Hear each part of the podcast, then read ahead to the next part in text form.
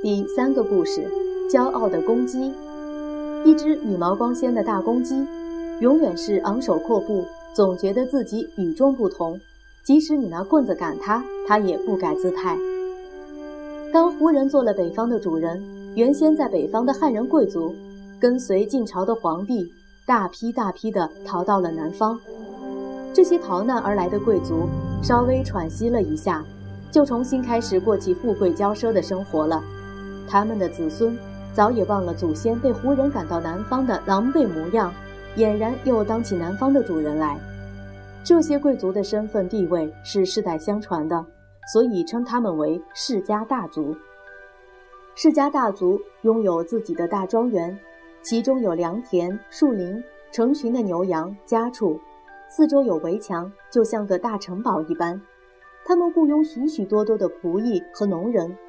有时为了保卫庄园，这些人还得拿起武器替主人打仗。平常若没有主人的允许，他们不能擅自离开庄园，否则就会受到惩罚。庄园里有自己的规矩，大家都必须遵守。世家大族的孩子们从小就不必工作，他们过着锦衣玉食的日子，并且受较好的教育。长大后又有官位等着他们去做。所以他们觉得，只有具备同样身份地位的人才配与自己互相交往。于是，他们形成了一个很有势力的集团，连皇帝都得巴结他们呢。至于其他的人，是绝不能随便加入的，除非他的祖先也是氏族大家。你可以想象，他们真像一群骄傲无比的公鸡。氏族只能和氏族结婚。如果有谁和普通人结了婚，那可是件奇耻大辱的事。对于没有贵族血统的人，连坐在一起也会觉得嫌恶。哪怕对方也做了官，甚至是凭自己的努力做了将军，也同样不能平起平坐。士族关心自己的尊贵超过任何事情，他们对皇帝、朝廷、国家既不重视也不效忠，反正改朝换代，谁当皇帝？也都需要他们的支持，因此南北朝时期，南方的王朝在短短一百多年内竟换了四个，他们分别是宋、齐、梁、陈。当时的人如果活得长一点，一生中可以经历几个朝代。不过这可不见得是件好事，因为每当改朝换代，总不免发生流血战争，除了士族以外，没有人会觉得好过。正因为如此。老百姓只好去相信一些成仙成神的宗教，希望能在死后得到快乐。你还记得前面提过的道教吗？那时候他的信徒变得更多了。不过我现在想告诉你的，并不是道教的故事，而是另一个宗教——佛教的故事。大约在两千五百多年前，也就是和孔子差不多同一个时代，在距离中国遥远的西南方。一个叫做印度的地方，也出现了一位圣者释迦牟尼。释迦牟尼是一个小王国的王子，本来过着非常幸福尊贵的生活，可是他却偏偏非常在意别人的痛苦。他甚至把别人的痛苦也当做自己的痛苦。看到这个世界充满了不平等，有人一生当贵族，有人一生做奴隶，而且不论是贵族、富人还是穷人、奴隶。人人都得面对生老病死的无奈，因此他觉得彻底解决这些痛苦要比做一个国王重要多了。于是便毅然决然离开了舒适的王宫，走到深山野外思考人生的道理。经过几年之后，他觉得已经领悟出解决痛苦的办法时，就开始四处向人们宣讲他所悟出的道理。由于相信的人越来越多，后来成了一个教派，称作佛教。释迦牟尼死后，他的门徒不但在印度传教，还把佛教传到了西域各国。当汉朝的张骞打通了西域的思路后，佛教就渐渐传进中国。到了东汉明帝时，有一天他做了一个奇怪的梦，梦见一位宝相庄严、金光闪耀的巨人。于是大家传说这是佛祖显灵，所以明帝就派人到西方求取佛教的经典。南北朝时期。杀人不眨眼的胡人皇帝和贵族，对西域来的僧侣却是毕恭毕敬。他们不但做了佛教的信徒，并且还请僧侣帮忙治理国家。或许是自己杀人杀多了，害怕遭到报应，因而也想借着佛教减轻一点罪孽吧。当时在北方，佛教的寺庙就有三万多所，而出家的僧侣竟有两百万人之多。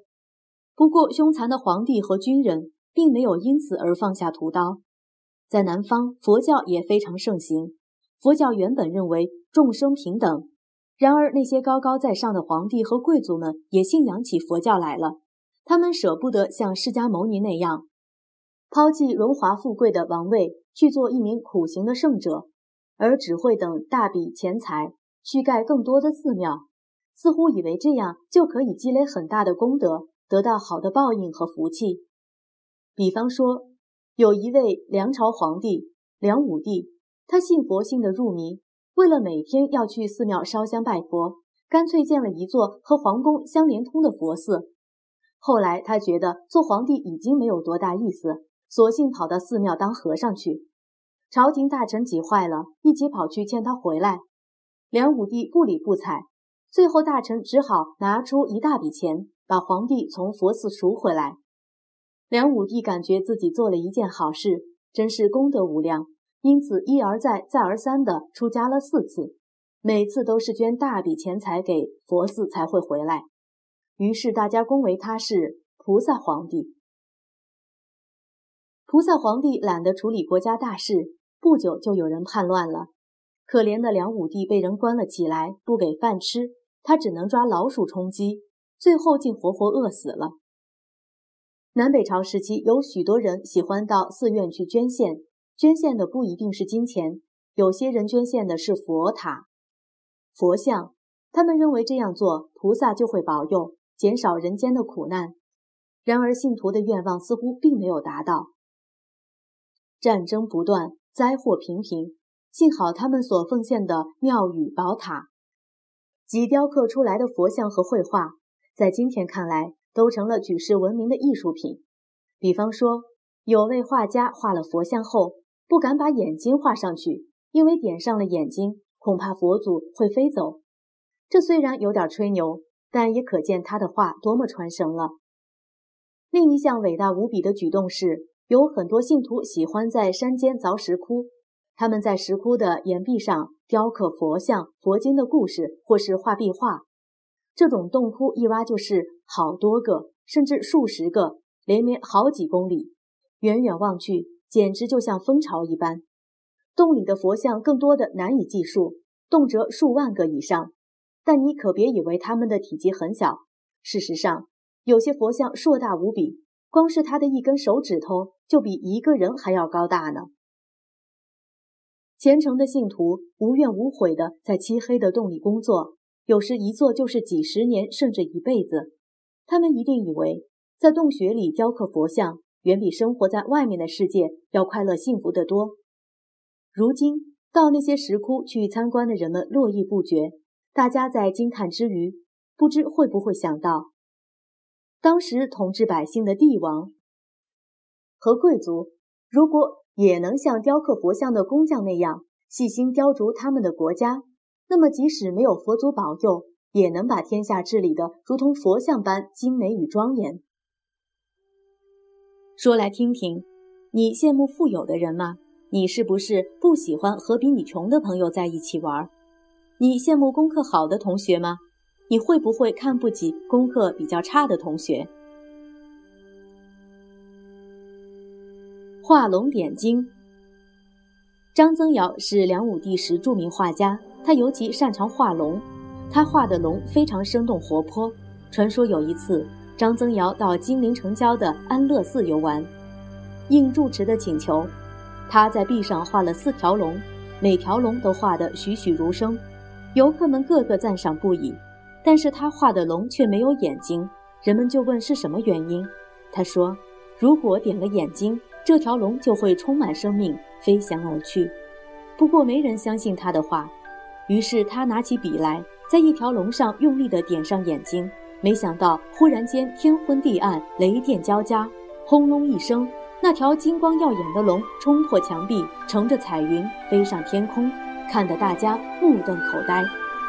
这则传说说明人们对他的话有多么欣赏崇拜。